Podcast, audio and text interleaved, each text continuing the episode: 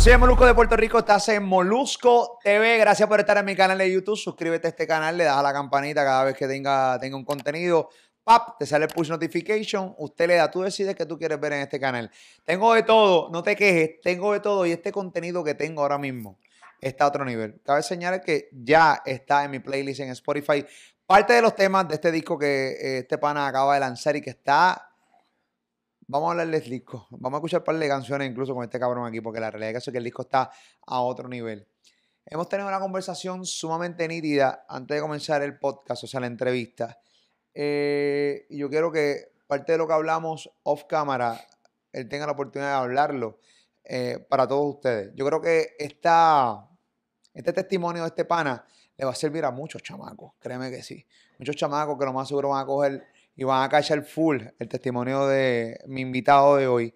¿Por qué? Porque muchas veces cuando uno tiene diez y pico, veinte y pico años, está en un desenfoque a unos niveles que cuando tú escuches todas las cosas que este pana tenía en la mente a esa edad y de repente ahora lo está logrando, tú dices, coño, mano. Ah, pero nunca es tarde. Literalmente nunca es tarde porque el pana lo está logrando. Quiero presentarlo, quiero darle la bienvenida acá desde Miami para Molusco TV. Él es Randy Nota Loca, puñeta. Bueno, Randy. El Mesías. Randy, romance una nota dos en la calle. ¿Cómo estás, Molu? ¿Bien? ¿Cómo tú estás, papi? Contento, papi. Contento que lo logramos. Y ya estamos en la calle, en mi producción, a otro nivel, el disco a otro nivel también y todo lo que estoy haciendo y mi tienda de trabajo. Pudiste estar en el lanzamiento. Quería que escucharas antes de hacer la entrevista para que vamos a hablar un poco mejor del álbum y no, no venir ciego para la entrevista, obvio. ¿Cómo, cómo, cómo, cómo sentiste la vibra? Bueno, yo estuve ahí en, en Winwood. Eh, estuvimos transmitiendo un programa de radio con, con Ali con Pam Robert. Este, tuvimos una entrevista ahí, la vibra se sentía cool. Lo que viste. Lo que vi se, se ve cabrón, o sea, el montaje estuvo chévere. eh, me estabas contando ahorita fuera del aire ahí en el cuarto mientras estabas tirado arrancando de las bolas. Este. Es baratado. Está bien barato, cabrón. ¿Cuánto dormido, cabrón? Ha hecho como cuatro horas. Este te uno muerto Yo, yo me acosté pensando en ti. Yo, molusco, molusco, molusco. No, cabrón, y te estoy entrevistando tarde, cabrón, porque te entrevistaron bien temprano. Bien cabrón. Mira, ya, te- ya, ya van a ver cómo va a estar cayendo el sol, Cabrón, cabrón. me hubieras dicho, Hacho, yo me estuviera levantando ahorita. No, papi. Hacho, no. yo te estoy esperando desde la una, así. Sí. No, lo que pasa es que el Hecho, vuelo de sí, los muchachos, de los muchachos de mis camarógrafos se atrasó, No, cabrón, ¿entendés? hablando un ratito con ellos. eh. Duro. Mira, eh, mi impresión de lo que vi. Este, bueno, nada, en parte en tu cuenta de Instagram y parte de lo que tú estuviste haciendo.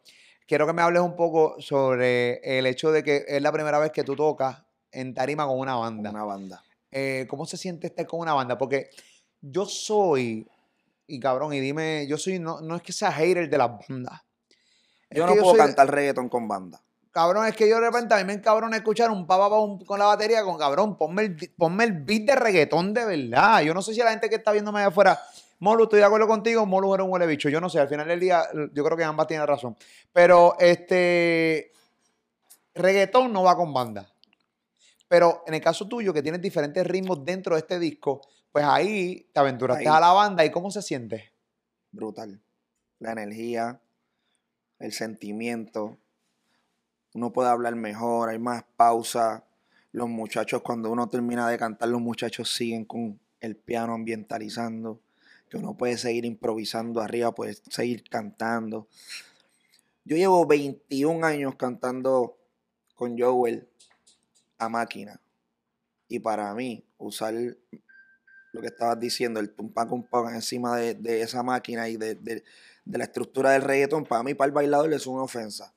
Porque no lo estoy escuchando como yo lo estoy escuchando y en la la bocina no se siente ahí la pepa cabrona. Entonces eso le, nos quita, nos pone, nos, nos lleva para el pop y para el rockcito, para allá, pero hay unos que los tienen manga, ellos saben quiénes son. Pero Sí, no, sí. no, pero yo siento que la máquina es que es. Entonces nos ahorramos, nos ahorramos ese dolor de cabeza porque bregar Y un con la banda. y un billetico. La banda cuesta un billete y, y cada, cada músico son estrellas. A Eh. veces bregar con las estrellas es diferente. Yo me he encontrado con músicos y bailarines que son más chuletas que nosotros. En, sí, en serio, Que Está cabrón bregar con esa gente, pero, pero es difícil y, y la, ¿sabe? la logística y, y moverlos y mover toda esa banda es un billetón que a veces uno ni, ni, ni tiene que cobrar muchísimo. Para poder mover a toda esa gente. Pero esos, Pero, bate- papi. esos bateristas, esos guitarristas, esos bajistas son lo que es que son estrellas porque, cabrón, esos Claro, tipos son... obvio, son como nosotros. Yo canto y él toca guitarra. Eh, somos artistas. Pero es un arte, cabrón. Claro, eso demasiado arte. bellos. Y sin ellos no podemos movernos. Definitivo. Sin, sin ellos no pasa la magia. Entonces, cuando yo empecé a cantar, me, me cagué en el principio en el show. Empecé ese entonado, se me olvidó la canción, ¿Qué canción es del video, cabrón? el intro del Eh. show. Y yo dije, ver, ¿qué estoy haciendo? Porque vine con el casco, vine con todo, ¿me entiendes? Quiero tener todo, todo ready. Entonces la, la mente mía no Estaba estaba... aquí en Arthur y la cosa. Todo, que estar afinado, tengo to- todo encima en la mente. Entonces, cuando me quito el casco, se me olvida el intro. Empecé asustado, lo empecé de nuevo, desentonado y lo agarré. Cuando agarré la banda que cambió la música, ahí fue que yo dije, wow, se escucha rico, porque la música era más. O sea, cambió de RB, cambió a house. Entonces me sentí bien, ahí me, sentí confiado. La gente dijo, uh, qué rico se escucha.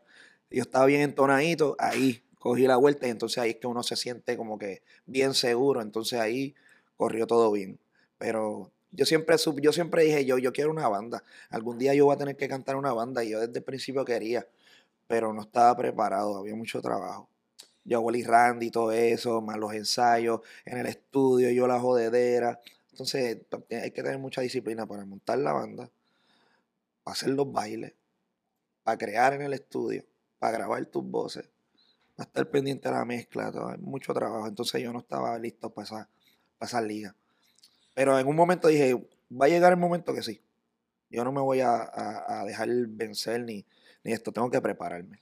Y, y- y necesito un par de años. ¿Te sentiste como un rockstar? Eh, porque, ¿qué se siente de repente estar con una máquina de reggaetón todo el tiempo? Pa, pa, pa, pa, de repente tener la banda, que me está diciendo que era, era lo que ya tú querías. Claro, es lo que Entonces tú dices, de quiero. repente, puñeta, tengo ahora aquí de Post Malone, que quiero ahora una banda, o quiero... eh, pero, te, ¿cómo se siente? ¿Cuál es la diferencia entre la máquina y la banda? Cuando ya le cogiste el swing, cuando le, cuando le cogiste el flow, porque al principio dijiste que te cogiste nervioso. Porque puedo moverme diferente. Voy con la banda, la banda va diferente, entonces los movimientos son diferentes. Esos movimientos yo no los voy a hacer con la máquina, ni con el reggaetón. Eso es, muy eh, y es bien sentimental porque, ¿sabes? El R&B para mí y lo que estoy cantando y el proceso. Ahí cuando, cuando canté Loquita, siempre que canto Loquita se me quiebra la voz un poco porque es una de mis mejores canciones, es de las canciones que como yo solista se me fue bien viral cuando no existía el internet ni nada de eso. La palabra viral, pues nosotros éramos virales sin darnos cuenta. Hacíamos una estupidez y se pegaba sin tener el Instagram y todo eso. Entonces esta canción se fue bien viral, loquita, sin meterle un peso ni nada. O sea, fue muy grande. Hizo que hiciéramos una gira en Europa, la gira de Europa de Joe Randy por primera vez. Le hicimos gracias a No Te Veo y a Loquita. So, yo, no, yo no entendía lo, lo grande que era Sensación del Bloque y Loquita. Sabía para dónde íbamos, pero no entendía la grandeza que tenían esa música. Cuando la canto, se me quiebra la voz por, por el proceso, por lo que estaba pasando en ese momento que la grabé. Cómo éramos, cómo, cómo estábamos, en qué condición estábamos, qué tuvimos que hacer para salir de ahí, ¿me entiendes? Entonces cada canción tiene un recuerdo. Y esa canción tiene esa, esa identidad. Se siente riquísimo la banda. Y quiero seguir haciéndolo. Joel y Randy tienen que apretar ahora. Después de este show que yo acabo de hacer ayer. Porque visiblemente es bien diferente a Joel y Randy. Ahora yo me tengo que sentar a reestructurar a Joel y Randy. Porque yo no voy a parar esto. Me encantó lo que hice ayer. Joel y Randy van a seguir. Joel y Randy es perreo. La máquina. Yo quiero esto, la banda. Son dos shows diferentes. Siempre me ha gustado estar, estar bien en los dos. Ser un buen reggaetonero y ser un buen cantante de música de pop, de RB, música salsa, música bolero, todo lo que sea. Tú sientes que, que dominas todo. Tú sientes que puedes dominar Pues- todo tipo de género. Porque obviamente sí, yo Randy es, es perreo. O sea, no hay duda de eso. Pero de cierta manera sentías como que yo y Randy te limitaban en el sentido de que pues, no puedes Claro, porque- hacer lo que siempre quieres. Porque yo y Randy tiene un formato. Claro, no puedo meter todo el torque. No puedo estar yo en un 300% y yo huele en 40 o 50. Tengo que mediar, tengo que medir mis palabras. Tengo que tener un, un- range, ¿me entiendes? A- a elevar el dúo, pero a la par, ¿me entiendes? Y no, no, no. En, en este disco yo estoy cantando y chanteando, estoy en 200% para mí. Entonces con Joel y Randy no puedo hacerlo. Hay un concepto, entonces a Joel no lo puedo llevar a cantar un romantiqueo. Tú no quieres escuchar a Joel en RB. Tú no quieres escuchar a Joel en una guaracha, gritando ni nada de eso. Tú quieres escuchar a Joel este marroneando la pista de reggaetón. Entonces, pues eso pues, me, me- me limita un poco. Yo, yo quiero hacer esto, Joel. Yo quiero cantarle este bonito. Y quiero este, cantarle un reggae bien cool. Y después cambiarlo a trap y todo eso. Pero no puedo hacerlo con el pana, ¿me entiendes? Tengo que hacer lo que la gente quiere hacerlo. Yo no puedo seguir nadando en contra de la corriente con Joel Randy. Hemos tratado de hacer romantiqueo y cosas, pero no nos funcionaba. Pues estábamos guerreando con, las, con los monstruos. Entonces, Claro. Joel Randy es un romantiqueo, guerreando contra Maluma, contra los otros, contra Ricky Martin. ¿Sabes? ¿Qué vamos a hacer? Cuando hay, una, hay un espacio en el género, en el underground, que está ahí vigente, y estamos dejándolo para irnos a guerrear con, con, con Ken y con los Barbies y toda esa gente. Entonces yo le dije a Joel, "Hacho, vamos a darle el perreo, Joel. No, porque yo, Joel- yo quiero hacer muchas cosas contigo, pero en verdad, en verdad, vamos a atacar el perreo. Olvídate de lo romántico, olvídate del house, de todo eso. Vamos a darle suave con eso, pero vamos a enfocarnos en el perreo. Esto es lo único que yo voy a hacer con ustedes. Como Joel toma, ustedes son un dúo, y aclaramos una vez más, lo dijiste al principio de, la entrevista, pero lo decimos, o sea, Joel y Randy es un concepto, sigue vigente, es un dúo, ahí están las funciones que van a hacer en Puerto Rico en el y ahí está todo. Eh, pero cuando tú te sientas con Joel, que imagino que tuviste la diferencia de sentarte con él, Mara Caballo, yo voy a trabajar este proyecto eh, como solista. ¿Cómo él lo tomó? Pues mira, esto viene desde hace años. Yo venía preparando la vuelta, el pana, el pana ya se venía pre- preparando. Eso no fue fácil en el principio, porque obvio le va a incomodar. Yo en su posición también me, me hubiese sentido incómodo, ¿me entiendes? También un poco, porque es normal, somos humanos. Pero sí él lo entendió. Y yo con Joel, ¿sabes? Joel es mi hermano, papi. Yo me bebió la sangre. Yo llevo muchos años trabajando para el grupo. ¿sabes? Esclavizado al grupo. Yo he respetado la marca tanto. A Joel y Randy en cuanto a, a que sea Joel y Randy. Y no, no, no, no, no putear la marca, ¿me entiendes? Joel y Randy eh, siempre han estado ahí centrados. Nunca hemos estado con las gringolas así. Hemos hecho buen trabajo. Lo que no teníamos era el bu- buen mercadeo y todo eso, ¿me entiendes? Este, yo no iba a ver a Joel y Randy. De un, un momento no lo veías en la televisión, en la radio, o sea, ese mundo, pues nos separamos de ese mundo por un tiempo. Pero sí, él, él, él está bien, él está tranquilo y está muy contento. Yo lo vi, Obvio, bueno, lo vi, lo vi en la presentación, estuvo contigo en la presentación. Tiene el banco virado. Joel no se chupa un limber, papi, hombre está bien. Maceta con cojones, Joel. Nacho. Nacho, yo lo quiero, lo vamos, ese tipo es una bestia, en verdad. Joel es una super bestia, un tipo muy brillante. Aprendí muchísimo de él y él de mí, so, nos hemos ayudado muchísimo. Él está tranquilo, él está contento. Yo, Y con lo que él vio ahí, él, él entendió que ya yo estoy en otro nivel. Él, él lo sabe, pero con lo que él vio ayer, él dijo, diatre, este tipo está cabrón. Y me dijo, hay que ponernos para el show de Joel y Randy. te digo, hay que apretar, cabrón. O sea que literalmente estás compitiendo, en el caso tuyo, tú contigo mismo. Conmigo mismo. Con mi, mi disquera está compitiendo con, con, con Rima, con Joel y Randy. Pues, eh, somos socios, ¿me entiendes? Rima no es dueño de Joel y Randy, somos socios. Aquí hay, antes de yo firmar un papel, aquí hubo una palabra con Noah. Aquí bregamos de palabra. Y eso, eso, eso es lo malo de bregar de palabra y no firmar nada. Que después las cosas cambian. Entonces aquí había una palabra. Y la palabra era, desde el principio, que yo iba a ser dueño de todo lo mío y que ustedes pueden hacer lo que ustedes quieran con Joel y Randy. Y me lo prometieron así. Y lo así mismo tienen que cumplirlo. Porque aquí tengo una palabra, yo he sido muy hombre. Yo con mi palabra nunca he fallado, yo soy un soldado. A mí no me importa si firmo o no firmo, papi, yo me quedo al lado tuyo 10 años, si me tengo que quedar al lado tuyo 10 años. Yo, yo, yo, yo, yo estuve 18 años firmado, sin ser dueño de lo mío. ¿Con quién? Yo estuve del 2001 al 2004 firmado con Diamond Music.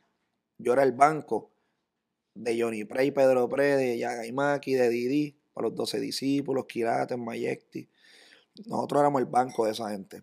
O sea que cuando dice que es el banco, es que La canción número 20. Cuando dice el banco, o sea, ustedes financiaban las demás cosas. Eh, Tú sabes, nosotros éramos los cargamaletas, pero aprendimos mucho ahí también. Estábamos muy niños también, 18 años. Acabo, Bebé, de, cabrón, acabo de ahí. salir, acabo de salir de la escuela, cabrón. So, estuve del 2021, del 2000, perdón, al 2001 al 2004, este, Diamond Music. Del 2004-2005, mi, mi contrato pasa a Elías de León y hago 10 años con Elías hasta el 2014. En el 2015 paso a Rimas. Entonces los contratos de Joe y Randy lo que hacían era pasarlos y pasarlos y pasarlos.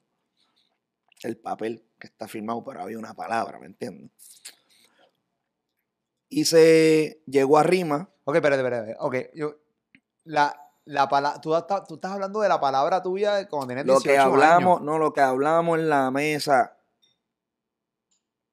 La palabra que hablamos, que tú me estás diciendo, el contrato. Sí, tú me estás diciendo. Lo que pasa es que me confundí porque me dices que tuviste 18 años con un contrato pasando Así, de dueño Ah, de mano, en sí, de dueño. mano en mano. Ya. O sea, de mano en sí, mano. 18 años corridos. Entonces tú me estás. Pero la, el contrato y la palabra tú la hablas que lo hiciste con Noah. Yes. Y que Ahí fue, ahí fue que cuando yo me sentó con Noah, le digo, mira, yo quiero hacer esto y por eso es yo que voy a ir Randy de ustedes y dame lo mío a mí, lo de Randy. Porque ellos no, ellos lo que quieren es meterle los billetes a los reggaetón. Ellos quieren reggaetón, ellos no quieren otra música de Joe Randy que no sea reggaetón. Ellos quieren el reggaetón. Ellos vinieron aquí a meterle billete al perreo de Joe Randy desde el 2015 hasta ahora. Pero había una palabra. Y se ¿Qué? cumplió esa palabra. Claro. Por eso hoy en día puedo hacer esto. Ahora yo soy dueño de este disco. Yo soy dueño de mi disquera, dueño de mi marca nuevamente. Único dueño. Ya no son, no estoy con socios ni nada. Yo ahora soy el empresario que se supone que yo fuese en el 2006. Cuando empecé con la marca y toda esta ideología de, de acolatrón y romarse de una nota, eso es lo que soy ahora. Gracias a eso que se habló. Estamos hablando de aquel día. 16 años después que tú estás logrando lo que. Sí. De, de lo que ya tú tenías Sí. en tu mente. Sí, yo, llevo momento. 16 años este marcado con la nota. Lo que viste anoche por todos lados es eso. Este, Yo tengo una gorra tuya que tú me regalaste, yo creo que en el. papi se fue viral. La, 2006. la marca se fue viral. Las gorras las vendíamos a 100 dólares en los hoteles abajo. La gente se volvía loca. Empezaron a piratear la marca. O sea, se volvió loca. Pero es que, pues, nos emocionamos mucho. Habían tres dueños, uno por un lado, otro por un lado, el otro por el otro lado haciendo negocio, aquel hace un negocio allá, hicieron otro negocio acá. Y de momento lo que cayeron para la marca fueron de tres a cuatro demandas millonarias. Y cuando papi yo, y yo ahogado en deuda, o sea, me estaba muriendo con, con el IRS detrás, con Hacienda detrás, con el Child Support detrás. Entonces empezaron a llegar esa- esas cartas de demanda a casa. Y entré en depresión, me estaba asustado. Estaba pelado. Asustado. Y esas demandas allá, que si la marca, papi, dejé de ponerme la marca. Borré la marca de mi existencia. La maté. Colgué los guantes. Vamos para el otro paso. Algún día yo voy a bregar con esto. Y pasó el tiempo hasta que, hasta que todo el mundo bajó lo- lo- los guantes y pude reestructurar la marca, le cambié el nombre, cambié toda la vuelta, pum, pum, pum, y la hice mía de nuevo. O sea, tu carrera junto con Joel, ¿no? Pero tú específicamente lo que cuentas, eh, ¿sabes, caballo?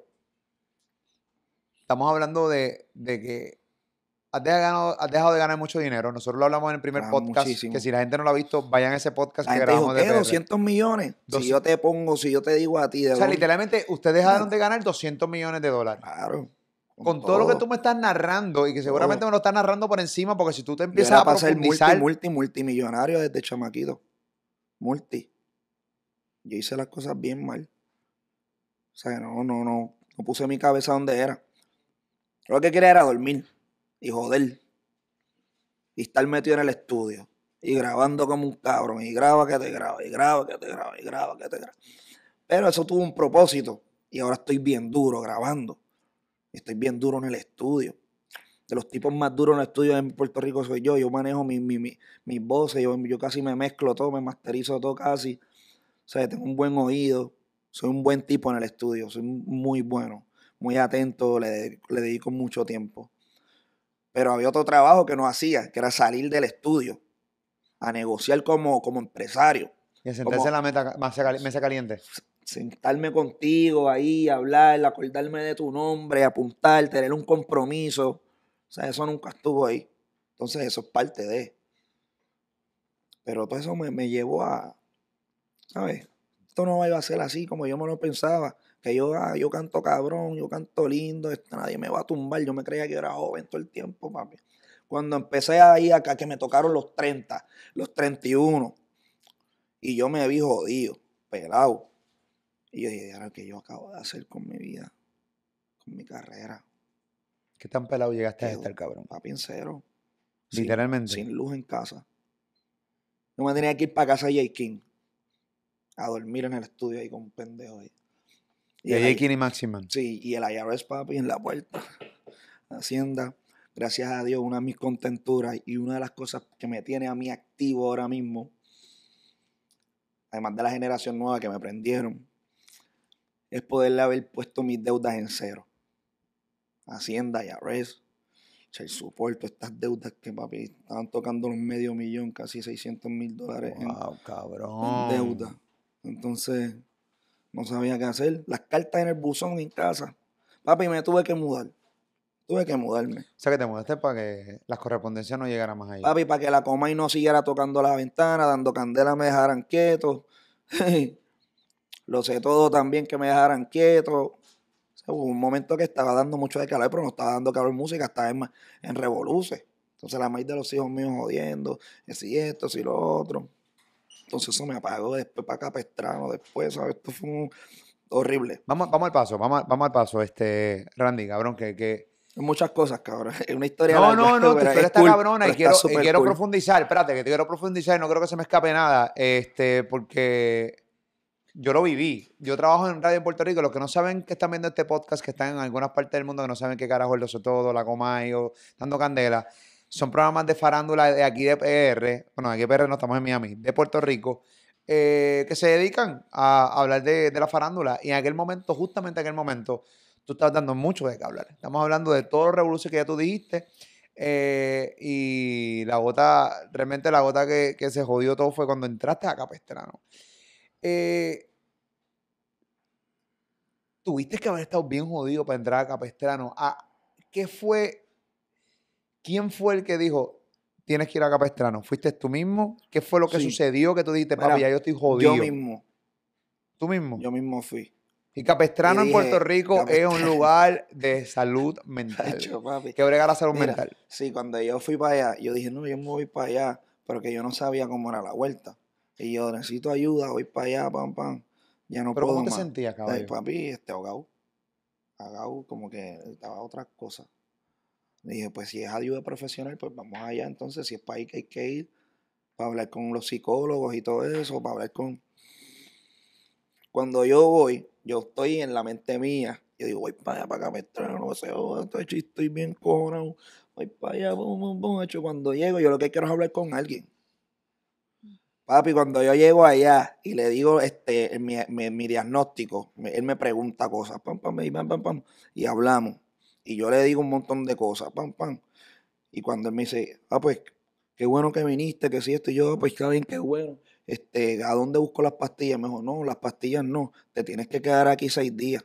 Achi, dice, ¿Cómo? Mierda, eh. Tacho, y yo dije, no, no, no, búscame a mí mismo ahí. Me levanté de la silla. Yo dije, no, no, no, no, yo me voy de aquí. Me sentaron de nuevo. Me dijeron, usted se queda aquí. Yo me jodí. Yo no sé si eso. Porque tú pensabas que en Capestrano, que es un lugar de salud mental, Sí. era que te iban a escuchar, te daban pastillas, vete para tu casa. Papi, eso es lo peor que yo he ido en mi vida. El primer piso es de los locos gritando. El segundo piso es de los adictos. El tercer piso es de los veteranos, de los viejos, de los duros. Ahí está más tranquilo. A mí me llevaron para el piso de los adictos. Cabrón se ríe. Como si yo fuera un tecato, cabrón. Eh, Mira, pero me llevan para allá porque se creían que yo estaba en drogas, ¿me entiendes? Estaba metido en drogas y todo eso. Bueno, tú eres consumidor de marihuana todo el tiempo y ellos pueden catalogar eso como una droga. Claro, en Puerto Rico entonces, es una pues, me- droga Me, dicen ilegal. nota loca y, ah, mira que ahí está Randy nota loca, el nota loca, ah, pues mándalo para el segundo piso. Vamos a desintoxicar a ese cabrón que está arrebatado. y no era para ahí que me tenían que mandar, yo no tenía que estar ahí. Yo no tenía ni que ir para allá. Eso fui yo encojonado, bien molesto y en depresión. Entonces, falta de, de- de orientación. Cuando llego al segundo piso, allí estaba el corista de Yomo. Allí estaban los panas míos de Villa España. Hacho, ahí lo que había era un faranduleo, cabrón. Yo llegué y todo el mundo, ¡Randy! Ah, puñeto, tú estás chévere aquí, me voy a quedar un rato. Hacho, se volvió loca la gente, no me dejaban quieto. Ahí me sacaron, le dijeron, mira, sácalo de aquí, en verdad. Yo, te- le dije, te estoy diciendo Que yo no estoy loco. no, no, no, no puedo estar aquí. Y me, no, va- vamos para el tercer piso para que te quedes cinco días, seis días ahí con los veteranos. y saliste así. Allí estaban los señores que tienen 60, 70 años, silla de ruedas, que son generales, retirados, que no quieren estar solos en sus casas y están en Capestrano porque allí tienen gente para hablar. Es como hay gente que quiere estar presa porque no quiere estar y le dan comida y todo eso, los tratan bien. Allí están así. Para mí fue súper impresionante eso. Me pude calmar el tercer día, me pude calmar. Pero los primeros dos días fue bien fuerte porque ¿sabes? te levantan temprano, a las 8 tienes un meeting con un- una, una, una, un- como una, una consulta, a las 12 tienes otra consulta, a las 3 es la otra consulta, a las 7 otra consulta, y después te acuestan a dormir. Mira, en el cuarto que yo estaba, estaba todo clavado. Allí en Capestrano, ¿Estabas qué? todo clavado. Ah, ok. No estaba clavado yo. Decía, estaba Estaba todo clavado yo. eh. La cama, ¿sabes, papi? No hay nada ni para arroparse casi, ¿sabes? Lo de arroparse es como que... Y un frío, un frío cabrón. Bien hijo de puta. Hecho cabrón. Y para ir al baño tienes que llamar a la señora, pero te tienen que velar. Que no vaya a ser que tú te metas para el baño y te, y te mates en el baño, ¿me entiendes? Papi, fue horrible. Pero papi, cuando salí de ahí, yo dije, no vuelvo más nunca a hacer este papelón que yo acabo de hacer. Porque fue un papelón. Eso La prensa, la prensa, bueno, los medios de Puerto Rico todos cubrieron esa noticia. Yo estaba Eh. en Capestrano viéndome. Y Randy en Capestrano, que si este, y toda la prensa afuera esperándome para hablar. Y yo, ay, bendito sea el Señor. Cuando yo llego a la sala, espérate, están todos los viejos así. Yo llego a la sala y están todos los viejos. Mira, están hablando de ti ahí. Ven. Tú te ríes, tú te ríes ahora, pero en aquel momento te reías, cabrón. No, cabrón. Era un chiste porque tú sabes cómo yo soy, que cojo las cosas a chiste. Pero, macho, no, yo sufrí bastante. Pero me enseñó a no a estarme quieto con los papelones, a no seguirla jodiendo conmigo mismo. Pues fue, fui yo mismo, ¿me entiendes? Todavía hay, hay- veces que cuesta escuchar artistas grandes, este, artistas internacionales, artistas que la parten y la partieron y la siguen partiendo. Escuchar historias que estuvieron pelados. Cuando me dices que estuviste durmiendo en el estudio de J. King, este, porque no tenían luz. La gente me- que me veía millonario, papi. Cabrón, pelado. entonces es como cabrón surreal, cabrón. Está bien, Pelado. cabrón, o sea, Pelado, pelado, pelado. cero yo seguía dinero. trabajando. Gracias a Dios me, me mantuve con, con los parisitos de Joe y Randy. Entonces yo para hacer para yo tener billete tenía que montarme en el avión porque yo no era artista de, de ganar digitalmente. O sea, la estructura de nosotros digital, nosotros no venimos de lo digital, de ganar billetes, nosotros veníamos de, de- de vender discos. Entonces no- se nos tardamos en entrar a, A la era digital. a la área digital. Joel y Randy. Nosotros no nos compraban un disco digitalmente, ¿me entiendes? Entonces se nos hizo difícil, un, un camino larguito para que Joel y Randy digitalmente agarraran la vuelta. Entonces tenía que montarme en el avión, que es lo más que yo odio. Para tener billetes tenía que montarme en el avión. Oye, los es aviones. horrible. Ataques de pánico y todo. No puedo bregar con los ¿En aviones. con la serio, altura. cabrón? Nunca me he montado en una montaña rusa. Soy cobarde, cabrón. Con, con cojones para esa mierda. Yo quisiera, mira, alguna vez, O sea, tú no te puedes estar sumar en No, este balcón jamás. porque te da, ni regalado, cojo yo un penthouse de te eso. da vértigo, cabrón. Rápido, te asomas y te da vértigo. todo. No puedo bregar con las alturas. No puedo, cabrón, con los aviones. Le dije a Joel, no puedo más. No voy a viajar nosotros. ¿En qué Nosotros viajamos nosotros mucho. estamos? 35, tú lo sabes, ¿verdad? Nosotros, nosotros viajamos, mira, nosotros tenemos siete Me bien, cabrón. No, papi, no Tres. puedo. Me gustaría tirarme un paracaídas alguna vez, pero siento que puedo llegar muerto abajo. un paro de respiratorio, un paro, algo me va a dar. Porque nunca me he montado una montaña rusa, no puedo bregar con eso. ¿Me estás contando? Sí. Joel y Randy tienen siete pasaportes ponchados. Entonces yo voy viajando desde el 2001 y todavía siento como, como si fuese la primera vez que me monto en un avión. Diablo, cabrón, eso está bien, cabrón. De hecho, el que va al lado mío va sufriendo. Y- ¿Pero qué haces, cabrón? ¿Qué, qué haces? ¿Cómo, Papi, una- cómo te logras controlar? Porque imagínate un vuelo de repente contigo para España, cabrón. No se volvería loco. El otro día me dio un ataque de pánico en el avión. Hice un papelón en el avión. Tuvieron que sacar oxígeno y todo. ¿Sacaron oxígeno para ti? Sí. Malo.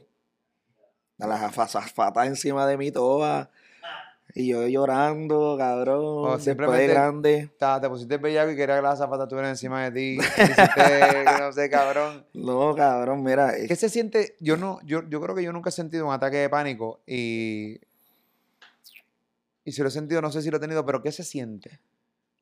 es algo como. O sea, sí pánico, pero ¿cómo es? o sí, sea, es como cuando tú, mira. Un ejemplo, es como cuando. No te ha dado cuando tú, chamaquito, que tú tocas tu. tu te vas bien a la realidad o, a la, a- o mayor. Y tú dices, diablo, ¿verdad? Que yo me voy a morir. Y no te da como algo. Como, como un pánico. ay, sí, cabrón, cuando. es algo. A ti te ha dado eso, el cabrón. tema, A mí, mira. el tema de la muerte, ya no me da- mí- el tema de la muerte ya no me da tanto miedo como A mí antes. me, mira. Todavía no lo puedo superar.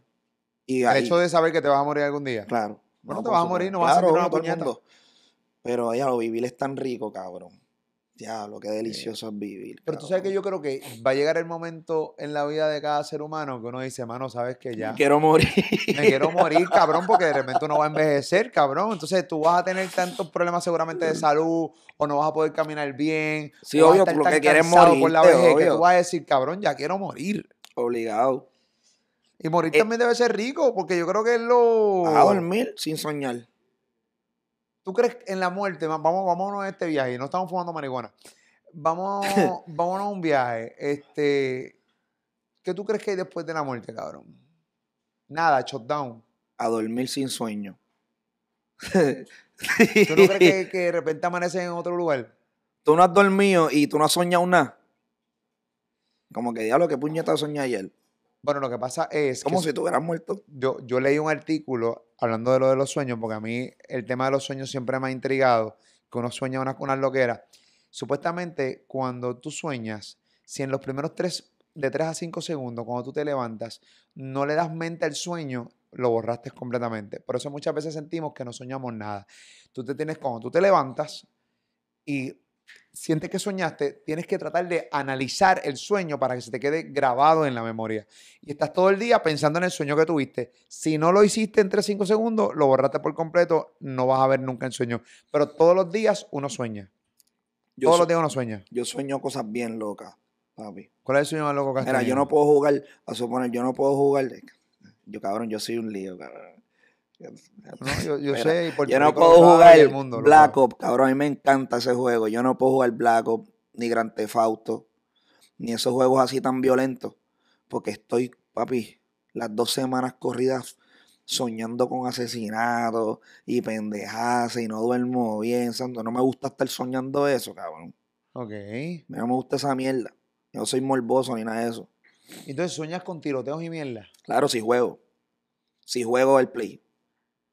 Se me queda el juego ahí y es intenso, cabrón.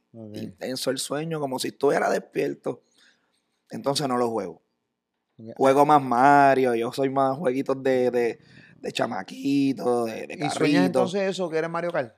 Claro, Ok. es, es mejor Sí, tirando fueguitos y... comiendo Como que eres hongo, malo con cojones porque está tirando tortugas a los demás carros. comiendo cabrón, hongo, comiendo, Comiendo- planta. Comiendo hongo, qué cabrón, comiendo planta. ya sé por qué te gusta Mario. Tira hongo, Mario, tira hongo, tira hongo, tira hongo. Mario, Mario es plomero, cabrón, que a la gente se le olvida eso. Mario Plomero, Luis. Cabrón. Luis. Les gustaba bregar con las tuberías, esos Eh, cabrones. cabrón. Dice, es un plomero que quiere clavar una, una reina, una princesa. ¿Qué cojones da?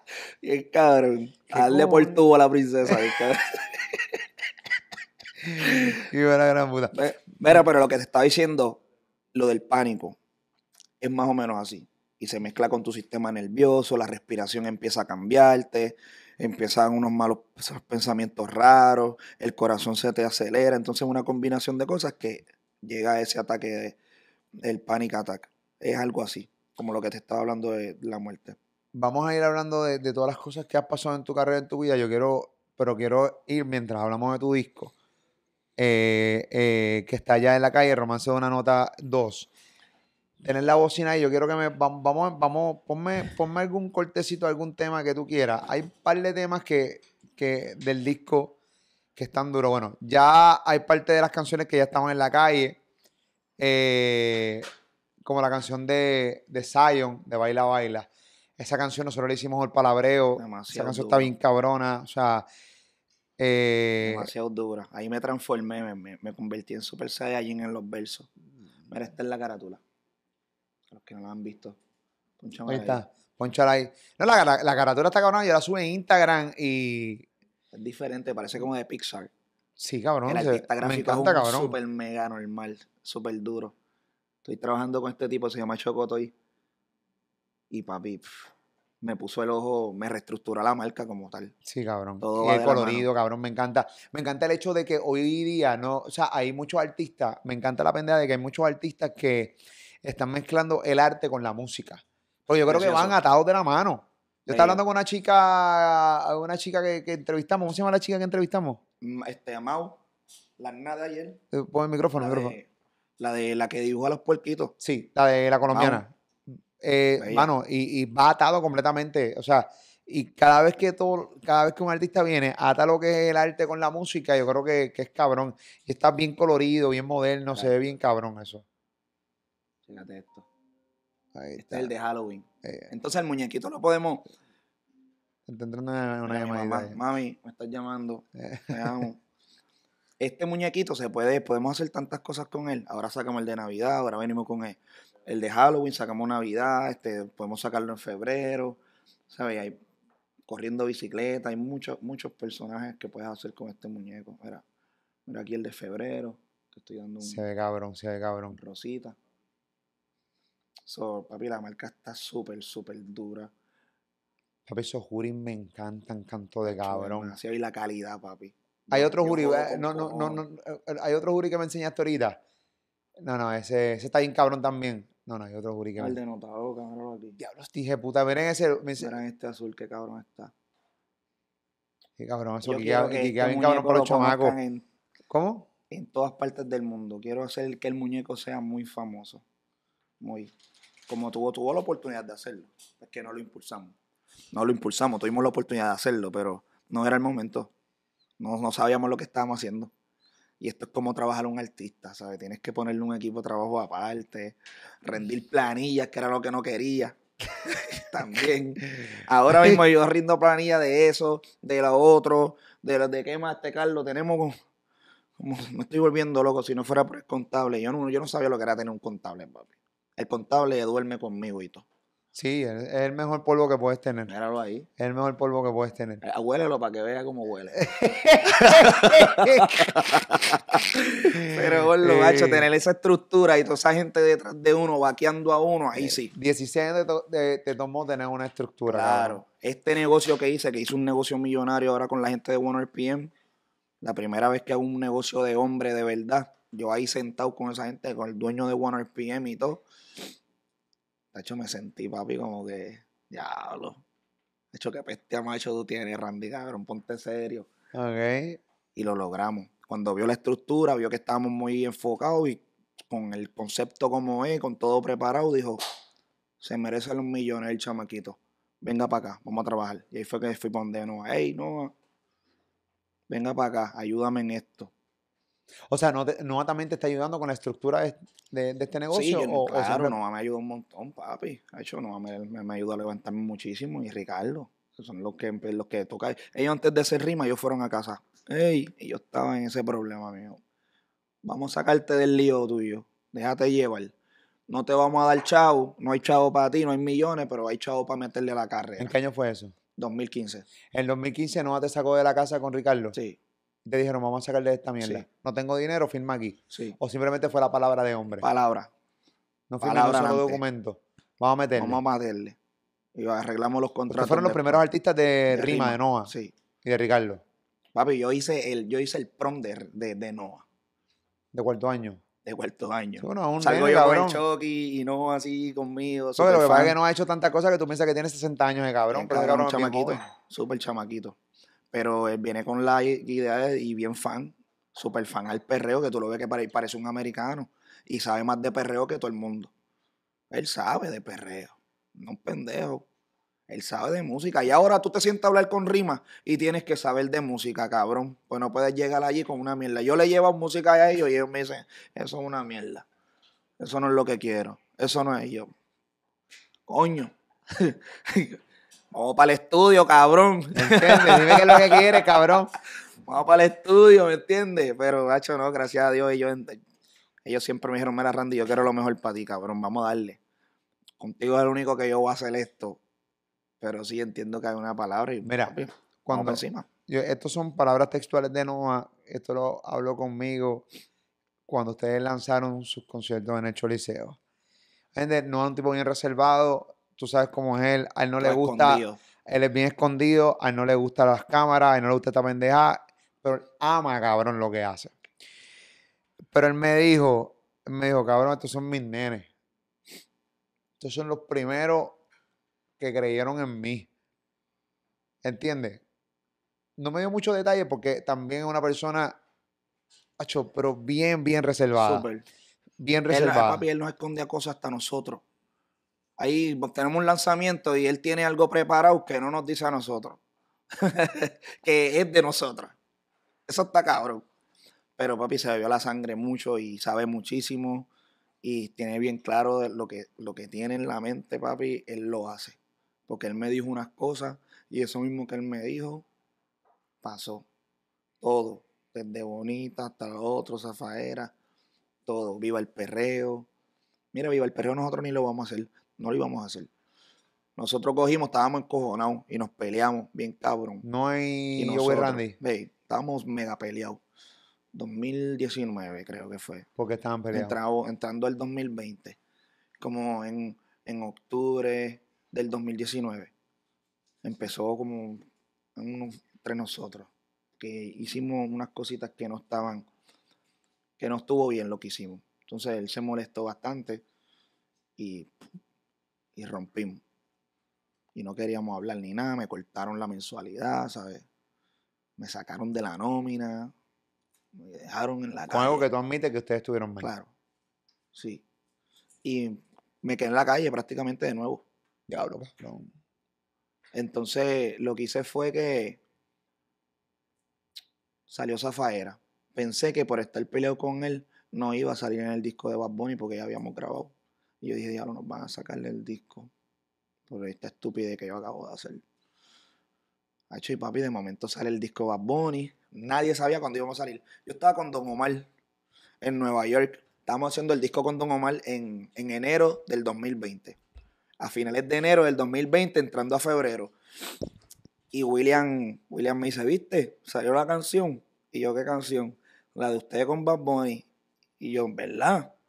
Hacho, papi, las redes explotan, cabrón. El, el tema se pegó, cabrón, ¿sabes? Pero en minutos, cabrón. ¿Sabes? Una cosa bien anormal, ¿sabes? Nosotros estamos sentados con William, no lo podíamos creer, y estamos haciendo un disco cabrón con William.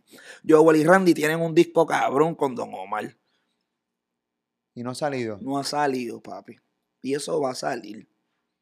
Y está, hijo de totalmente cabrón. Y Pero un disco la- de, de temas, Joey reggaetón. Randy y Don Omar. y Don todos Omar. los temas Joey de y Don Omar. reggaetón, papi. Todos los temas Joey Randy y Don Omar. Anormal. Tanto Cuando- los temas grabados. Cuando eso salga, la gente va a entender. Está mega cabrón. Esto nos va a poner a nosotros en otro nivel. Yo estaba loco por grabar con William. O sea, me faltaba eso en mí, ¿sabes? Yo necesitaba hacerlo. Yo me moría por Tú me tienes hacerlo. bien cabrón, tú me llevas por 500 temas a la vez. Y me estás bien, me estoy encabronando. Yo me estoy encabronando. Quiero que me podemos estar aquí historia de 20 Zafaera, horas. porque cabrón, yo estoy aquí como, siempre me pasa lo mismo, estoy como entrevistador, pero también estoy atento a lo que me estás diciendo, o sea, que estoy como si fuera un tipo que está viendo no sé en qué parte del mundo la entrevista, no me quiero que me corte, o sea, peleaste con no, necesito que Sí, me, o sea, Exacto, lo de Don vuelvo. Omar y, y espérate, Vuelvo. créeme que lo de Don Omar y tu disco, la gente quiere saberlo, porque, cabrón, porque yo también quiero saberlo. terminame lo de Zafaera. Winner le dice, papi, Sí, saliste en el tema de Zafaera. Salió, se pegó. Estabas peleado con Noah. Sí, y se fue bien viral y no aguantamos más y Noah nos mandó a buscar. Vengan muchachos que vamos a volver a hablar. Vamos a hablar. Y yo, vamos a hablar. Nos sentamos a hablar y dijo, muchachos, tienen esta deuda conmigo, tienen esto, tienen esto, tienen esto, tienen todo esto. Vamos a poner todo en cero. Wow, canto de cabrón. Vamos a poner todo en cero nuevamente. ¿Qué es lo que ustedes quieren? Y yo le dije, yo quiero ser dueño de lo mío. Eso es lo que quiero. Ser dueño de, mi, de todo mío, cabrón. Haz lo que quieras con Joel y Randy. Quiero lo mío, cabrón. Y perdóname, discúlpame por lo que hice, en verdad. Cabrón. Y me dijo, necesitamos hacer ahora mismo urgentemente. Ya terminaron con William, ¿verdad? Sí, ya terminamos. Necesito que se pongan a hacer el disco de. Se va a llamar, se va a llamar Viva la Music. Y él dijo, no se va a llamar Viva la Music, van a hacer Viva el Perreo. Y lo van a empezar ahora mismo. Urgente, vamos a lanzarlo ahora que el perreo está bien duro. Y si salimos ahora, vamos a coger el choliseo y lo vamos a partir en canto. Vamos para encima. Me fui motivado, bum, bum, bum, bum. Dame un break. Un panita ahí que está dando por teléfono ahí a la Dile distancia. pana. Dale. Entonces, papi, nos fuimos para la, este, estaba en medio de pandemia, nos fuimos para nuestras casas, pero no podíamos grabar en. Y como yo mismo me grabo y soy mi propio ingeniero, papi, maté todo el disco ahí en Orlando. Bien fácil. Con Y como- Joel. Sí, con Joel. Y ya Bad Bunny habíamos hablado con él en su cumpleaños, porque nosotros fuimos la, la sorpresa de él en su cumpleaños. Sí, porque obviamente ustedes entran a Zafaera porque se nota claramente que, que Bad Bunny es fanático de Joel Randy. Sabe más que yo mismo del dúo. Cabrón, cuando él escribió las canciones, mira, eh, nosotros le dijimos en su cumpleaños, él estaba bien contento, estábamos con Resine, estaba Calle 13, estaba Rafa Pagón, Bad Bunny y nosotros, así hablando, hacho, diablo, qué bueno. Y mire, y Bad Bunny nos dice, ¿qué este, qué, y qué iban a hacer? Y nosotros vamos a hacer Viva el Perreo, estamos haciendo un disco de perreo, que, hacho, lo que quieras hacer. Y me dijo, hacho, pues me voy a poner, a, me voy a, le voy a hacer unas cuantas cositas. Y como estábamos bebidos, borrachos, Ah, y yo dije, hacho, pues no sé, cabrón, lo que tú quieras. Lo que sea, pero no importa, estamos jodiendo aquí, ¿me entiendes? de- de- de- Cabrón. Están quiqueando aquí, esto Sí, es. a los tres días, manda las cuatro referencias, cuatro mandó. Igualita con mi voz, el flow mío igual, los chanteos de Joel, que nunca nadie le había escrito a Joel, porque Joel es bien cabrón con eso. Siempre le ha escrito lo de él, pero en esto Bad Bunny se sentó a escribir todo lo de él. Papi, igual que Joel, los chanteos, todos los tonos, ¿sabes? Y nosotros la grabamos, yo no le metí ni más ni menos. Como dice este. Yo En la en la tuya. Esto es ni más ni menos, cabrón. Y perfecto, cabrón, cuando grabamos eso, que yo me escuché así en esa canción. Yo no creí en el amor. Yo dije, wow, qué carajo es esto, Dios mío, gracias, papá Dios. Ha hecho para mí, me entré una sentí cabrona. Y dije, Dios mío, gracias por esta oportunidad nuevamente de poder hacer este disco tan cabrón y sonar así, dijo de la gran puta. Yo tengo un corillo, cabrón, en ese disco con ¿Tú nosotros. le dijiste eso a Dios así? Sí. De sonar este disco, hijo de la gran puta. él sabe que yo hablo con él así. de- Sí, Pero, él- él papi, él wow, entiende. eh, rompí en llanto. A veces yo también le hablo malo a Dios sin querer. Yo ya lo estoy hablándole malo a Dios, Dios, mala mía. Yo no seas tan cabrón. Oye. ¿dónde está acá? eh? Mala mía, caballo. Ay, Dios mío. No, papi, lo logré, papi, cuando entregamos esa superproducción. Alegría Bombay. Todo el mundo, todo funcionando bien. Lo de no es bien, cabrón, lo de no está bien cabrón. Y Sale no. esa faera, los manda a buscar. Usted tiene esta deuda conmigo. No, no, obviamente no entramos en, no entramos en, en Una deuda para allá arriba. Para allá arriba. Pasando. La cifra. seis cifras Al millón para allá. Para allá. Y las limpió. Sí. No, no me deben nada. De cero. Me rescató mi casa también, que la había perdido. Compró mi casa. Y, y me, me dijo, te tengo una sorpresa. Te voy a entregar la casa. Me dio la casa para atrás de nuevo de Carolina. Arreglé toda mi hecho, me puse bien contento, empecé a arreglar mis cosas, me metí para aquí, para Miami, llevo un año aquí en Miami. Y desde que yo llegué a Miami, eso ha sido reunión viene, reunión va, reunión viene, reunión va. Me conecté con, con Carlos, con la gente de Black Diamond, hice mi oficina acá, estructuré todo nuevamente. 2020, 2021 es cuando más billetes yo he visto en mi vida. Limpio, para mí. Soy dueño del manejo, soy dueño del booking, dueño de mis máster ahora, dueño de mi canal de YouTube, dueño de todo. Y estoy viendo y vamos a ver mucho más billetes. So que estoy súper feliz. O sea que. Súper contento con todas las deudas en cero, ¿sabes? Ahora. Ahora sí, papi. O sea que no. Lo que me cuentas de un tipo como Noah, cabrón, eso no lo hace nadie. Nunca. Y lo amo mucho y lo quiero muchísimo. Y hemos tenido nuestras cositas porque, pues. No, pero las no cosas siempre van a subir. un- Laboralmente tipo- las cosas siempre no, van a tipo subir. negociante, papi. Este tipo no está para jugar tampoco. Ya me pasó la mano bastante. Entonces, tengo que ponerme a, a su altura también. Eso me motivó también. Ponme un tema de los tuyos. ¿Qué, tema quieres poner para analizarlo y que me hable un poquito de ese tema? Bueno, Diablo, qué historia cabrona de Noah, cabrón. te voy a, poner un cantito para que la gente Y es entienda. pompioso, antes de que me siga poniendo es pompioso, porque estamos hablando de una carrera en su peak, pero jodía. Cuando la gente escuchaba a Joel y Randy, tenían que entender que mientras ellos pensaban estos tipos están bien cabrones, estos tipos la estaban pasando mal. Sí, claro. Muchos de esos días, mientras usted escuchaba a Joey y Randy pareciendo bien cabrón, este tipo estaba durmiendo en un estudio de un pana porque no tenía dinero. Eh, y ahora, que, que obviamente ya tú no tienes veintipico de años, eh, ahora es el mejor momento de tu carrera. Sí, pues. Nunca es tarde. No se es tarde, espere cabrón. tanto, pero pues la tarde, los, los caminos son diferentes para la gente. No porque Wisin y Yandel hagan un video de 150 mil dólares y les funcionó, a mí me va a funcionar. Yo he hecho videos de 100 mil dólares, de casi 200 mil, son una mierda. No, ni no pasan los, no pasan los 7 millones de views, ¿me entiendes? Eso, está, eso es deprimente, cabrón. Y tú vienes y haces una mierda, cabrón. De 300 pesos, cabrón, Hey Mister, que es una mierda de video, cabrón. Chulo Sin H, que es una mierda de video en cualquier liga, cabrón. Eso tiene 200 millones, cabrón. ¿Qué carajo está pasando aquí? No me confundan. está cabrón eso, ¿verdad? No me confundan. Sí, cabrón, ha, ha pasado. Yo, Sí, yo he sabido hacer videos de mierda, de, de tres cámaras. ¡Pum, pum, pum! Voy a romper.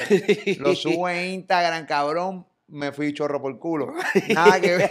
Nada que ver. De repente en un, un video, cabrón, con mi teléfono, yo mismo le edito, cabrón, lo subo todo jodido, errores bien, cabrón. 200, 300 mil views. El cabrón. Así es esto, papi. Mira esto. Esta canción, La Loquita, la volví a hacer con, con Jay Wheeler. Un Ah, cabrón, a mí me encanta Jay La Wheeler. volví a grabar. Soy fanático de ese cabrón.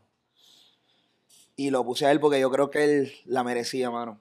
Un chamaco bien disciplinado y bien bueno. Entonces canta Wheeler. bien. Eh, es good looking. El tipo está cabrón. Mira esto. Pégatele. Y a pesar de que le cambiamos la pista y todo, volví a grabarla 15 años después. Y siento que, que me salió la misma voz y todo. El mismo sentimiento. Creo que hasta mejor. Escucha las dos, las dos versiones para que veas. abajo de la luna. Baby, eres mi grande obsesión tú. Vamos a hacer el amor a la oscura. Debajo de la luna. Y no digas nada, solo apaga el teléfono. Una bellaquera. Un feeling cabrón. Las estrellas andan viéndonos, sintiéndolo el momento, viviéndolo. Apretarte y besar toda tu piel. Eso está bien duro. Toda tu sed. Invierno frío, río que no deja de nacer. Mirando en un desierto que nunca va a fallecer. Está en la mente, quiero tenerte. Es que es tan fuerte lo que siento yo. Y con La de Lenny, que está bien dura. Todo el disco tiene esa vibra. RB en español. si el disco rico, tiene- se escucha bien bellaco, esto es un, es un es bien disco- sexy. sí, un disco bien es sensual, como es erótico, como erótico, como de sentarte, bellaquera. claro, tranquilo con tus Pero es un jevitas. bellaco, ¿verdad? Sí, Esa canción está bien cabrona.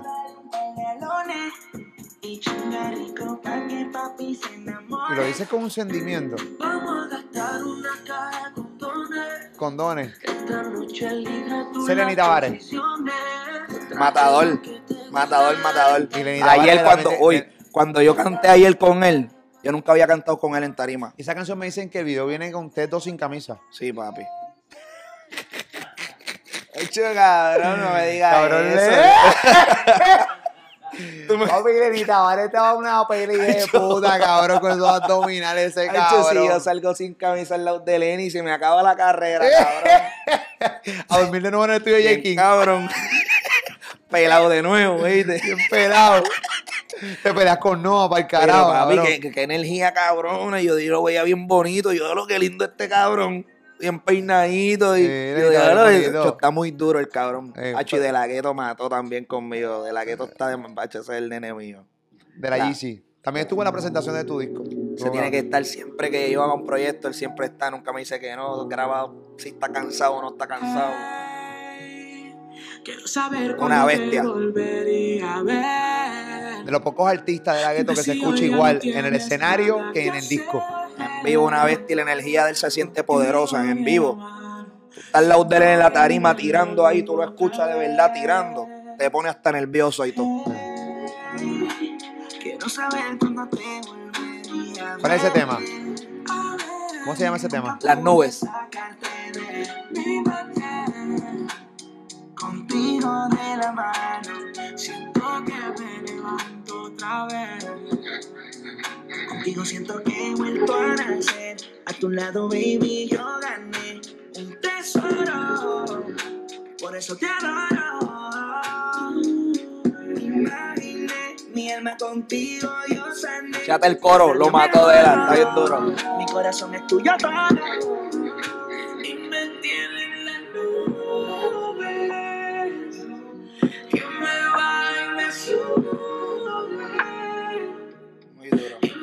Porque, da- da- dame, preguntar, dame hacer esta pregunta. No es la primera vez que hablo contigo de este disco. Yo sé que este disco tú lo trabajaste. ¿Cuánto tiempo trabajaste este disco? Llevo tiempo trabajándolo. Porque, ah, mira, estas canciones, yo las grababa, hasta hay canciones ahí que yo grababa como que para ponerlas para Joel y Randy, pero sentía como que no era culpa Joel y Randy. Entonces me, me las guardaba y seguía trabajando para Joel y Randy. Yo, siempre he trabajado para Joel y Randy. Y pues me guardaba. Yo siempre, yo soy bien amarrador con las canciones. Yo no las suelto rápido. Yo tengo canciones grabadas de hace 15 años, 12 años que las tengo ahí guardadas para zumbarlas cuando yo diga. Yo tengo canciones vigentes que he pegado que han estado guardadas y las pegamos yo y Randy. So, llevo como 12 años trabajando este álbum. 12 años trabajando este álbum. Sí. Wow, cabrón, mucho tiempo. Sí, Claro, canciones que graba, las guardas, Sí, las claro. guardas y las volví a regrabar nuevamente. Yo soy bien jodón con eso. Yo, yo puedo grabar, mira, Anaranjado con J Balvin. Yo la grabé cuatro o cinco veces porque no me gustaba. Y no, hay que cambiarla. Yo grabo bastante. Pero cuando me senté a hacer que ya tenía las canciones, el escogido, dije, estas son las canciones que voy a usar. Me senté aquí en Miami en dos meses. Me senté de nuevo, las repasé todas en dos meses, lo que había hecho, lo nuevo que podía hacer, lo que me estaban enviando nuevo para poner. Y ahí en esos dos meses, pues me senté a grabar y todo y a coger de ese escogido y lo hice en dos meses. Todo ese trabajo de 12 años, en dos meses yo lo pude canalizar y hacerlo y, y- y convertirlo en esto que es hoy en día. Qué palo. Sí, Pero la pregunta es, porque no es la primera vez que me dices que este es el mejor trabajo de tu vida. sí. Eh, ¿Por qué, por, qué, por qué catalogas este disco eh, el mejor trabajo de tu vida? como utiliza la voz, la sé utilizar ahora. Sé utilizarla mejor, hacerle mm, mm, trabajar más, como con un poco más de malicia, no como los papagayos ahí grabando como loco para salir del paso, sino le dediqué muchas horas.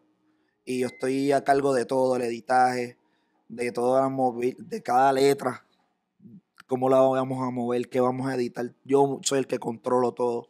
Entonces le dediqué más tiempo de lo que es normal, que un cantante normal llega a un lugar y graba y se va. Y deja eso al productor para que el productor haga lo que quiera. Y después el productor se lo envía y él dice, no, no me gusta, cambia. No, yo no puedo estar así. Yo tengo que desde cero estar ahí hasta que se termina la canción. Todo, yo pendiente a todo, a cada detalle, sin fallar. Pista, batería, en todo. A mí no me pueden cogerle pendejo a nadie. Yo soy, yo sé todos los trucos, yo sé el programa, yo lo conozco el programa. yo soy un cabrón. La gente se equivoca conmigo. Cuando tú me ves en el estudio trabajando y tú cambias la perspectiva. De momento tú ves, Hacho, Randy es un loquito. Un loquito, cabrón. Siéntate conmigo al lado un rato para que tú entiendas la loquera que yo tengo. Obviamente, yo te escucho hablar y, y te voy a decir esto con respeto. Obviamente, tú te hartaste, y esto es yo definiendo de De la que la gente me diga nota loca. te encabrona el hecho de que la gente se haya cogido la película Nota Loca de verdad, que entiendan que tú eres un loco, que tú no sabes de lo que estás haciendo, que sí cantas bonito. Esto, esta es mi percepción de lo, que tú te- de, de lo que tú llevas por tantos años acumulando dentro de tu pecho, dentro de tu corazón. Y sácame de duda. Porque yo noto que tú mismo te vendes tú mismo. Papi, yo estoy cabrón, yo soy ingeniero, yo soy esto, yo soy lo otro, yo, yo, yo estoy cabrón, este es el mejor trabajo de mi vida. Obviamente lo haces porque tú- tú- si uno no cree en su trabajo y uno no cree en su talento, nadie va a creer. Pero llevas muchos años que la gente se, la, la pendeja de nota loca, el hecho de que, de- el hecho de que mucha gente no te la quiera dar, que piense que tú eres un loco, que piense que eres un tipo que simplemente canta bonito, pero que no sabe hacer absolutamente más nada. Eh, y como que siento que te cansaste de esa mierda. Claro. Y que ahora, frente a los micrófonos, cuando tienes la oportunidad de grabar una Yo- entrevista, tú mismo te vas a vender porque, pues, para el carajo, me encabroné y me cansé de esta pendeja ya. Claro. No, y papi, yo soy una amenaza. Para mí, yo me veo como una amenaza, cabrón. Ese negrito no lo pongan ahí porque nos va a robar el show. ¿Tú has sentido que eres amenaza de algún artista o de algunos productores? Claro que sí, obvio. Y yo me sentiría igual con un tipo como yo. Igual me siento. Tengo que trabajar. No es pensarlo y decirlo, después trabajarlo. Entonces, yo soy un tipo que motiva, en verdad. Que yo prendo la vaina. Y yo llego a un sitio y tú tienes que ser mejor que yo. Porque yo voy aquí a hacer lo que yo voy a hacer y, y yo estoy cabrón. Yo voy a ir para la tarima ahora mismo. Cuando yo me baje, para que tú puedas igualar lo que yo hice, tiene que gastar 100 mil dólares en pirotecnia. Hecho, yo no gasto ni un peso en pirotecnia, cabrón. Sea la madre las explosiones. Y cabrón, y lo que cuesta esa mierda, eh, cabrón. Para asustarte. Bien cabrón. 3 mil pesos para que todo el mundo. ¡ah! Eres puñeta, el fuego. Ha hecho uno se queda sin respiración en la tarimito. A mí me gustan los CO2 y son caros con cojones también. El. Diablo, cabrón. Qué, qué Eso no- abusadores. Eso no es un chorro de leche. Tú como que te quedaste como que quiqueando con otra cosa que Un bellaco, cabrón. ¿Esto es un efecto de tarima o qué carajo es mierda este cabrón? Sí, sí, ha hecho la está cabrón. Pero estoy contento con todo lo que he hecho y con lo que voy a hacer. Por ahora sí tengo ganas de entrenar muchísimo. Me falta como que meterme en gimnasio y todo eso, sea la madre gimnasio. Pero por lo menos bajar un poquito más y marcar. Aprieta, cabrón, que voy detrás de ti, cabrón. He bajado Eso es lo que me falta. 96 Cabrón, libras he bajado. Yo nunca me quito la camisa, yo, nunca, yo no voy a la playa, cabrón. Eh, bueno, yo, yo me la quito, mis cinco me tiene, no me veo bien sin camisa, aunque he rebajado. Y nunca me veré bien. Y me importa un bicho verme bien. Pero, pero para la tarima, energía, cabrón. Y tú eres un tipo enérgico, cabrón. Eso es lo que me falta. Vamos a ver si papá Dios me ayuda. No, papi, no. Dios no va a bajar. Eso lo tienes que hacer tú, puto cabrón. O sea, no, si la gente siempre quiere delegarle a Dios cosas que no le toca, cabrón. Hacho, a ver si Dios me ayuda. No, cabrón, Dios no te ayuda. Dios te dio a ti, cabrón, un cerebro, te dio todas las herramientas necesarias para que tú lo puedas hacer y Dios no tenga que bajar. Vamos a ver ¿Entiendes? si nos metemos, papi. ¿Tiene, tiene, ¿Tienes pipita? Y No la suba, cabrón, que te cae el disco, los streaming y toda la mierda. No, no, no, lo más cabrón de uno ponerse flaquito y todo eso, lo mejor es que uno, ¿me Ven entiendes? acá, ven acá, ven acá. Háblame, vamos a hablar del tema con, con, con Raúl Alejandro. Ponme, vamos, ponme tema con Raúl Alejandro. Vamos a analizar este, el tema con Raúl Alejandro. Sé que vas a estar grabando el video próximamente de este tema. Raúl está flaquito, cabrón. Ahí tienes que apretar. ¿Qué ahora vas a hacer? También Lenny Tavares, cabrón. Tú te fuiste, tú, pero tú te fuiste, cabrón. Ah, Estos tipos- fuego. estos tipos me, te me tienen tiré para los leones, Lenny me tiré Tavares, para los leones yo mismo. Cabrón, Lenny Tavares, Raúl Alejandro, cabrón. que vas a meter un. un- sea, Los que- leones, cabrón. A los leones, cabrón. Me imagino que, me imagino que tú vas a meter un modelo por ti, ¿verdad, Este me lo cabrón? dice todos los días, cabrón. Corre, yoguea, cabrón. Vas para el video con los muchachos, así que no te vas a ver. Este cabrón me dijo el otro día, no te vas a ver lindo al lado de ellos. Eh, Estás bien calvo, cabrón. estás bien calvo, cabrón. Ponme a ponme contigo ahí. Se te mata, cabrón. Estoy seguro que si te vas a volver. Eso ya no él lo puede hacer. Yo te quiero olvidar, de ti más nunca sabes. Tan bello. Con el tiempo todo en su lugar va a caer. Esta canción la escribió Rafa Pavón. Ajá.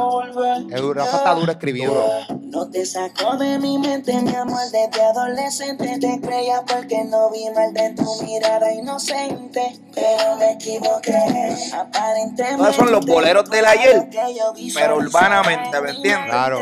El disco bolero de Luis Miguel, que yo soy loco con eso. Pero urbano, ¿me entiendes? Romances del ruido. Lo que era Baby Rasty Gringo. Yo Lo salgo de ahí. dentro de tu cuerpo quiero conocer. Y me enredé contigo sin conocerte. Son cosas del destino, sé que estás consciente. Conmigo fuiste mala. Puede hacer. Se llama Ódiame o nunca Ven acá. ¿qué- Con el tiempo todo en su lugar va a caer. ¿Qué artista, qué artista de la nueva te han, te han puesto? O sea, no, no- yo no lo veo como que, que, que artistas de la nueva pongan a correr a lo de la vieja o a la, de, a lo de la, la del medio, pero que te motivan. O sea, yo soy de los que creo que cuando sale, en el caso mío, sale una competencia de algo, de radio, eh, sale una competencia de radio, sale una competencia de alguien haciendo podcast. Yo, hermano, eh, la competencia siempre es buena, Obvio. pero, pero te motiva a tú seguir mejorando mejor. y apretando. ¿Entiendes? Hay que apretar. ¿Entiendes? Pues, Mira este seteo, apretamos para que visualmente vernos mejor. Claro. Y los micrófonos para que el sonido, pues, escucharnos más cabrón. Si no pasa eso, no evolucionamos. No ha evolucionado. ¿Cuáles son los artistas que tú, que, que tú dices, hermano, estos tipos están apretando ahí? Yo quiero apretar porque quiero, o sea, quiero meterle. Eso cuando yo empecé a apretar duro en el estudio. Yo empecé, yo me quité del estudio como en el 2010. Cuando entré con Wisin Yandel. Estaba como que bien malito en el estudio y no estaba muy bien de voz. Pues no me estaba cuidando. Entonces no estaba grabando lo que tenía que grabar y no estaba usando mi voz como la tengo que usar. 2010, 2011, 2012 yo tenía una carraspera cabrona en la voz. Yo fumaba mucho Philly. Yo, yo llevo como, como ocho años sin fumar así Philly. Ah, lo odio. Y odio el cigarrillo, odio una ni- todo eso. Y eso me tenía, papi, la garganta. Echa pedazo. Y como bebía con cojones, este whisky de la botella, todo el mundo sabe que nosotros éramos unos locos bebiendo. El alcohol lo que hizo fue quemarme la laringe.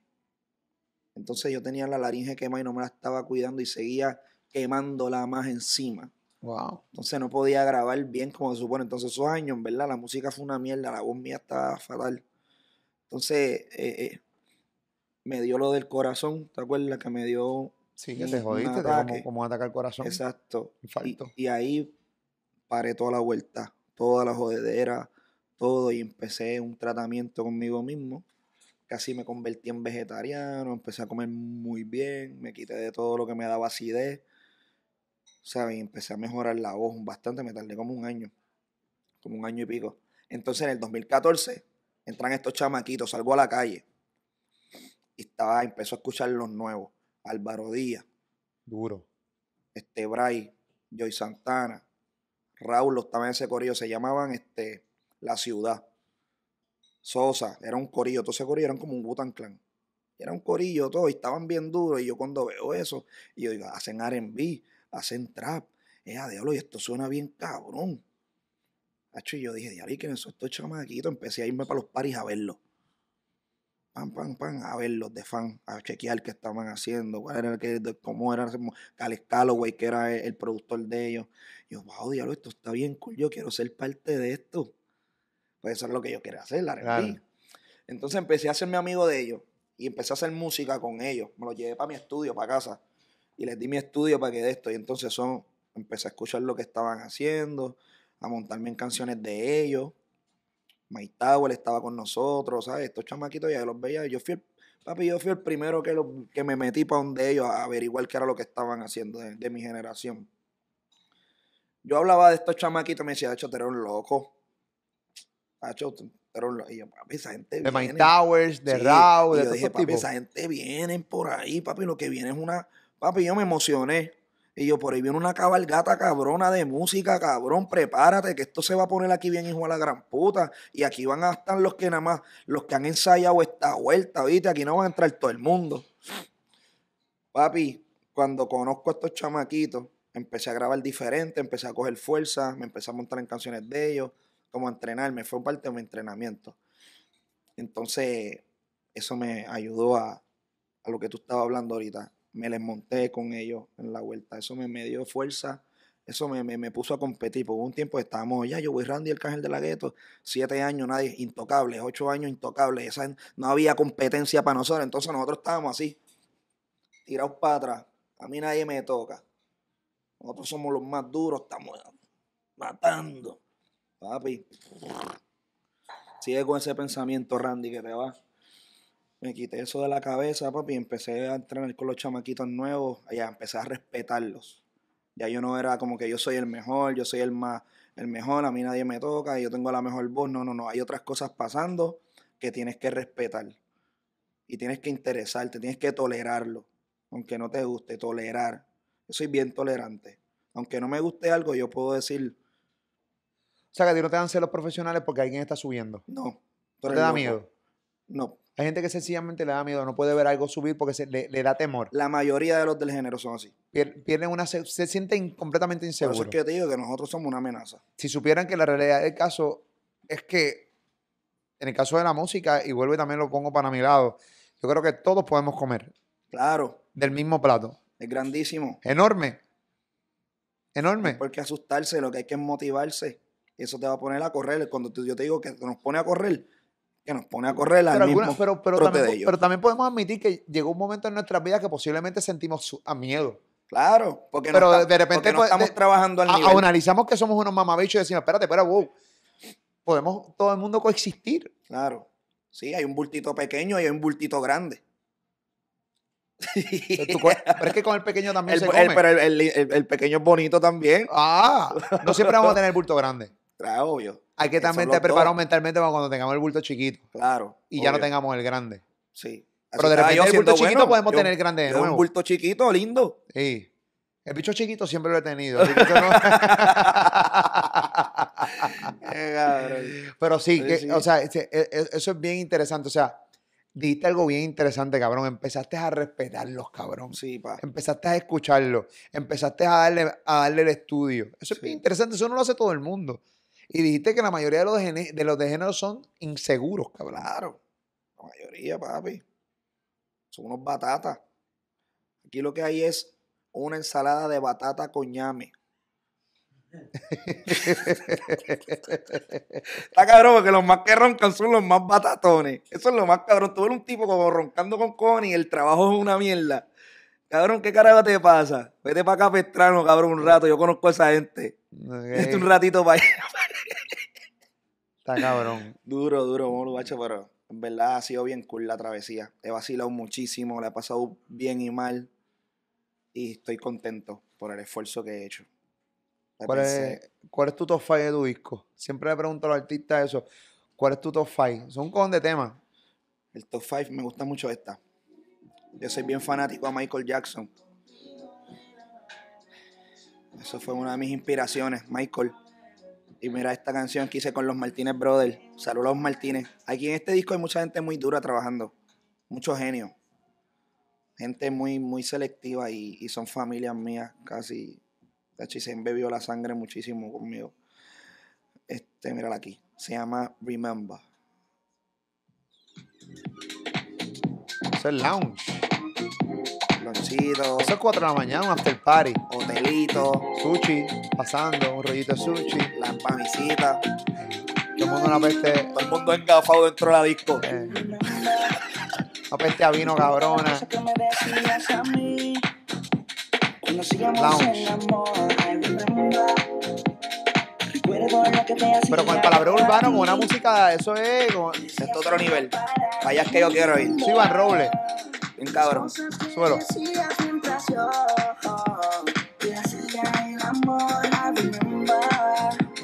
Recuerdo lo que te hacía. Hay que bailar con cojones ahí. Yo le había mandado esta canción a Raúl para hacerla con él. Desde hace un tiempo. Le dije, mira esto, Raúl, vamos a hacer esto.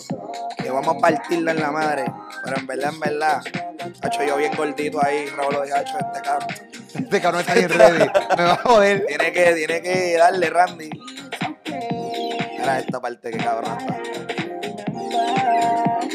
Las cosas que decías cuando yo te hacía el amor, yo me remember. Lo que te hacía yo a ti y tú me decías que no para. Vámonos. Una flauta electrónica.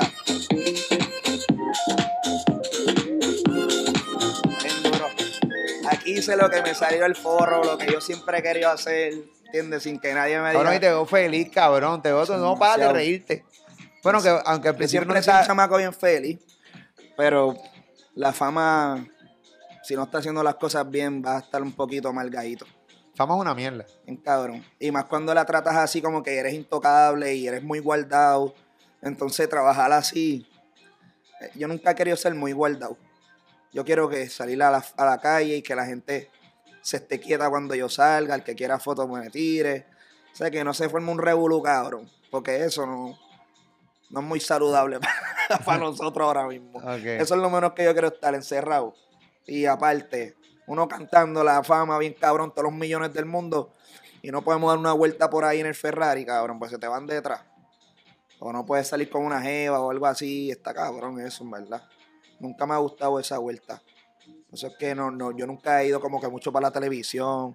No me gusta mucho como que la- las entrevistas así de televisión, estar dando a ser payaso.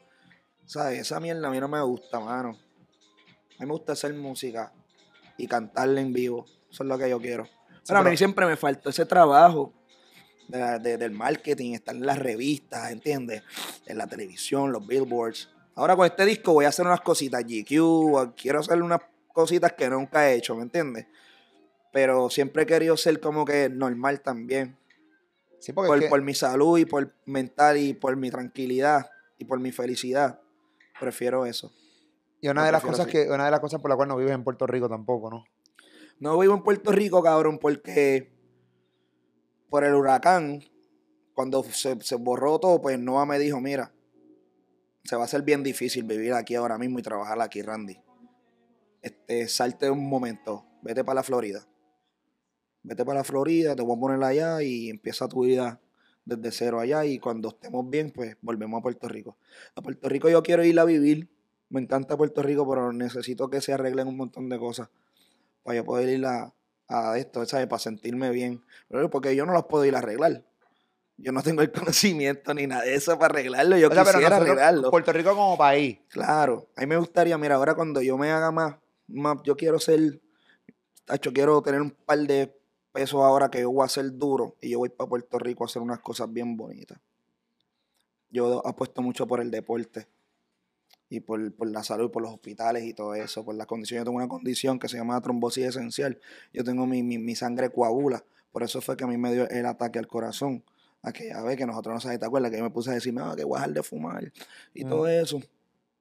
Porque no sabía por qué me había dado el ataque. Y en verdad, en verdad, pues el, el ataque del corazón me dio porque tenía muchos coágulos en, la, en, la, en las venas. Wow, Entonces yo no, yo no entendía qué era lo que estaba pasando con, con- por qué me dio el, el- el ataque. Y es que estaba tapado con colesterol y con los coágulos de sangre. Que la gente está diciendo, no, ese cabrón. Ah, tam- también mi, mi vida estaba súper loca. Eso encima de la condición. Pero me gustaría hacer canchas de baloncesto y me gustaría hacer escuelas también. ¿Sabes? Es como, cabrón, tú ves una estatua de un político ahí en Puerto Rico y no, no puedo ver una estatua de Residente Calle 13 o de Dari Yankee. O una estatua de Molusco, cabrón. Con la escuela tuya ahí, la estatua de Molusco, cabrón. Que eso es más Eh, cabrón. No una buena No, no, idea. no, una no, cabrón, mía en eso- una escuela. Cabrón, pero, pero, sí te es- eso es una idea. Es más cabrón que poner un cabrón de eso. Bueno, yo no le he robado a nadie. ¿Entiendes? Creo, ¿no? Y nosotros, los artistas, tenemos el poder para echar la, la, la isla para adelante, bien cabrón. Y yo sé que sí, yo de aquí a cuatro años me voy a ir para Puerto Rico de nuevo, con una buena casa, con dos casas ya, mi casa de Carolina rentada, mi estudio, ¿sabes? Tengo muchos planes para ir para Puerto Rico a meterle duro. Pero por ahora me siento bien aquí porque aquí está el meneo, cabrón. Y está- estoy trabajando diferente. Ok, háblame, háblame, me parece cabrón. Ahí por Puerto Rico yo, pues, me van a tener que sacar a puño de Puerto Rico. Si Cabrón, que me yo amo PR. Yo decía, nadie me saca de aquí, cabrón. Nadie. Yo nunca pensé, como, cabrón, yo llevo treinta y pico años viviendo en Puerto Rico. Yo llevo aquí en la Florida tres, cuatro años. Yo nunca pensé que yo iba a vivir aquí. ¿Sabes? Nunca me pasó por la mente. Pero me vino súper bien, me cambió el sistema. Hay un refresh, pude acomodar mi mente, me fui para el campo a atender a mis hijos, a refrescarme, a pensar bien, a volver desde cero. Qué bueno. Empecé desde cero nuevamente y me salió súper bien. Háblame antes de, de- ¿Cuánto llevamos ya, cabrón? 1.20. Bueno, este es el podcast de tu vida. Súper cabrón ha estado esto. Demasiado de cabrón. Ha estado bien cabrón, ha estado bien cabrón. Diablo, cabrón, en verdad que sí, más cabrón de... Yo siempre tengo una Yo pensaba de- que podía quedar bien mierda. Como que, ¿qué carajo hablé con Molusco? Sí, Sí, la, gente sí, siempre, eh. la gente siempre piensa que lo mío siempre es una mierda. Este, pero no. Funcionó. Claro. Porque a- al- al- la- las respuestas tuyas con las preguntas que yo de y que volvemos, siempre hago un libreto y el 40% no lo usé. Porque están más cabrón tu historia. Eso de Capestrano, la historia dentro de Capestrano, lo de Noah, cabrón. Este, todos los detalles que has dado. Yo creo que tu vida es completamente interesante. Esto es como un tutorial de vida, cabrón. Sí. Esta entrevista es como un tutorial de vida, cabrón, de un tipo que tiene un talento sumamente hijo de la gran puta, estaba bien desenfocado, no tenía ningún tipo de estructura. La gente pensaba que era millonario y se quedó bien pelado, bien jodido. ¡Pam! Y renació. O sea, literalmente esta es la definición. Ah, y volví a comer y, y- y volví a cometer cagada. Y me perdonaron, me borraron mi. Cabrón, eso de no que, me, que te borró toda la deuda, pa, empezamos de cero. Ah, no, es sumamente Caballo, chulo. La gente no me va a perdonar si no me das detalles del disco de Don Omar. La gente no me va a perdonar porque ese fue el tema que lo, que lo dejé a mitad porque quiero... Hiciste un disco con Don Omar. Yo voy Randy y Don Omar. Sí, papi. Era una de, los, de, tus vo- de las cosas que tenías en tu bucket list de hacer cosas en la música. Sí, ya nosotros hemos ¿Por qué puñeta ese disco no ha salido? ¿Cuándo piensan salir, sacarlo? Eh, piens- ¿Qué opinas del, de- del comeback de Don Omar? Eh, la canción con René, con Residente. ¿Qué es la que hay? Súper cabrona la canción. Es una canción de barra. Eso es como una exhibición. Así yo lo vi. No como que esa gente quieren hacer un hit mundial, ese, la- el coro más pegajoso. No, cabrón, hicieron lo que les dio la gana. Y la canción era de René. Y Don Omar se montó. ¿Verdad Sí, que eso lo aclararon luego, claro. Era canción de Claro. René. Por eso René fue que no la iba a usar. Lo estaban criticando porque, ah, pero William no lució, que así, cabrón. Bueno, yo soy uno de los que pensé, dije, coño, espérate, si era. Lo que pasa es que yo. Está yo sé- acompañando a René. Está bien, pero, pero lo que pasa es que como lo vendió la, como el la comeback. expecti- la expectativa está bien alta por eso. porque cabrón es Don Omar. Don Omar no es ningún huele Sí, bicho. Don Omar. Don Omar no es ningún huele bicho. Don Omar es Don Omar. Papi, Don Omar es Don Omar, cabrón. Y cuando siempre vayas a hablar de top five de cantantes de la historia de música urbana, tú tienes que poner a Don Omar. Sí, pa. Entiendo lo que yo te estoy diciendo. La Entonces las expectativas siempre van a estar bien altas. Y como la vendió así, de repente tú ves a René que luce bien cabrón en el tema. Y no es que Don Omar no lo haya hecho, pero René luce más que Don. Y la gente que dice, pero ven acá, esta es la canción de René. Pues no lo hubieras vendido como el, el comeback. Como dijo Arcángel en la entrevista que yo le hice. Yo voy a, a evaluar a Don Omar en su comeback cuando él me graba un tema solo. Eso dijo Eso está Arca. cabrón. Ahí es que, papi, yo escucho unos temas de William que estaban puf, de premio. Uf. Papi, súper mega duro. Yo le dije, mira, William, antes de empezar el disco nosotros, yo escuché todo lo que él tenía. Y el, el William conmigo es, puf, confía en mí, ese tipo. William me escribió los otros días, me dijo, increíble lo que estás haciendo. Grandioso, la canción de 23, uf, nota, qué cabrón. La canción de 23 está bien cabrón. Me dijo, wow, qué cosa más cabrona. Y, y ahí se motivó más y me dijo, vamos a hacer el disco. Tenemos que sentarnos a reestructurar, a meter dos o tres canciones nuevas, pues ya lleva un año y, y- ya llevo, ¿cuánto, cuánto tiempo lleva? El 2000, ¿no? Ya lleva un año y medio el disco aguantado. Entonces tenemos que sentarnos un momento a escuchar de nuevo. Sí, porque hay cosas que han cambiado. Sí, muy rápido. Entonces hay que meterle unos temitas nuevos. Yo tengo unas cositas guardadas que quiero enseñarle, que están súper apestosas, que si el tipo se monta ahí, se acaba el juego. O sea, nosotros sabemos cómo manejar la vuelta del William.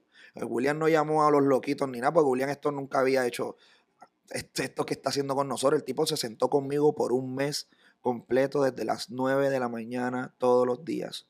Desde a, a finales de, de enero hasta que empezó la pandemia. Empezando la pandemia ahí, nosotros terminando el disco con William, ahí nos zapat cuando vimos lo que estaba pasando, que se estaba volviendo bien loco el mundo, nos despedimos, dejamos el disco ahí guardado. Muchachos, hagan lo que tengan que hacer. Zafaera se pegó, que nos cambió los planes, Zafaera, porque lo que íbamos a sacar era el, disco con William. Antes Zafaera. Salió Zafaera, ¡boom! Nos cambió la vuelta. Todos los planes que teníamos, la gira con William que teníamos, teníamos 90 fechas con William. Confirmar ya. Me iba a ir, yo tumbé todo para irme con William a hacer lo que necesitaba hacer. William me dijo, en ese momento yo llegué donde William con las deudas trepas. Y William me dijo, papi, tú- tacho, no tenía ni ganas de montarse en el carro conmigo. me dijo, tienes que arreglar ese asuntito. Y yo, no, William, yo vengo ya mismo. Yo voy a arreglar mis cosas, vamos con Zafaera, vamos a ver qué está pasando, nos cambiaron los planes, vamos a dejar esto aquí. Te veo el año que viene. Así mismo hicimos. Ahora retomamos lo que íbamos a hacer. Y me dijo, vamos para encima.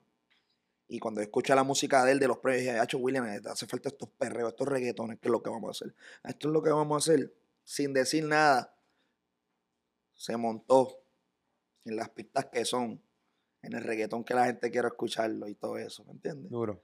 Y se escucha cabrón. más o menos cuánto tienen proyectado sacar este disco de Omar, Joel Randy. Si Dios quiere, 2022. Joel y Randy. A la gente Después le de- encojona que diga Joel Randy, yo le quito la I. Joel y Randy, que lo digo bien rápido. Joel 2020 2022. 2000 Joel Randy. 2022, si Dios quiere. Vamos para el Choliseo. Y en el mismo Choliseo, este, puede ser que saquemos el álbum nuevo de Joel y Randy, que se llama Viva la Music, en esos mismos días. Y procedemos a con William. Tienes trabajo con cojones. Sí, Tú mucho. como solista Doble, Joel y Randy. loco. y Don Omar, ahora Joel y Randy. Estos tres meses han sido fuertísimos para mí. Eh, A bregar con los paris de Joel y Randy, con las fechas, más con lo mío, las entrevistas mías, lo de Randy, los videos de Joel, lo mío. Yo estoy a cargo de toda la música, tengo todo en mi cabeza. Tengo mucho trabajo, estoy trabajando muchísimo, ma- mucho. Yo nunca había trabajado tanto como ahora. es que bueno, cabrón. Llegó Métele. el momento. Este, yo dije, Es esta es mi última vuelta. Ahora nunca. Esta es mi última vuelta y me tengo que montarlo obligado. Si no lo hago ahora, no, no voy más. Voy para 40 años casi. Yo ni lo creo, cabrón. ¿Sabes? Cuando tú tenías Tre- 20 años, tú no, tú no pensabas en nunca que iba a cumplir 40 cabrón, años. Yo me sentía joven siempre, cabrón. eterno 20, cabrón. Nunca. No, y los chamaquitos que están viendo esta entrevista, que tienen 20 años, cuando tengan 40 años, se van a acordar de esta entrevista cuando yo les estoy diciendo que ustedes se van a joder cuando tengan 40 años, porque cuando tengan puñeta, tengo 40 años, pasa así, cabrón. Papi, yo me asusté muchísimo. Cuando yo estaba ya entrando, en- o sea, que yo caí, yo digo, ya, no. ¿Qué carajo es esto que yo estoy haciendo, Dios mío? Ahora no te vas a asustar porque ahora vas a vivir bien cabrón. Bien o sea, vas a vivir cada etapa de la vida bien cabrón. Todo está aquí. Ahora sí yo puedo, yo puedo llamarte por tu nombre. Ahora sí yo me, yo me acuerdo de los nombres. Yo puedo verte y me dice el nombre una vez y yo te llamo por tu nombre. Hey, ¿cómo estás, este Florentino? ¿Estás bien? Coño, tanto nombre lindo que hay, coges esa mierda de nombre.